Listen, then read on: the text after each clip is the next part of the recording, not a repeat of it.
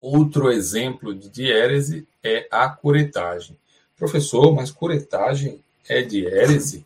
Sempre paro para repetir isso nas aulas pelo seguinte, porque para alguns autores a curetagem é sim diérese.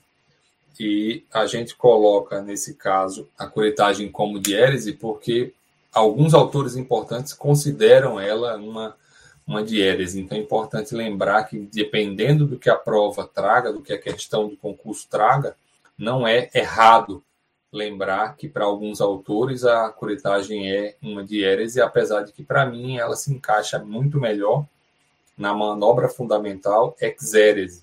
No entanto, como alguns autores a classificam também dentro da diérese, a gente traz para que não haja aí surpresas em questões de provas que possam levar isso em consideração.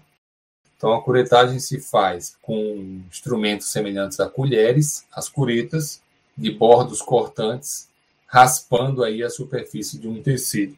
Eu acho que esse aí é o, a lógica por trás de que alguns autores consideram a curetagem uma diérese, o fato de ao raspar os tecidos haver aí algum tipo de corte com essas bordas cortantes, então eles acabam levando a considerar a possibilidade de ser também uma diérese.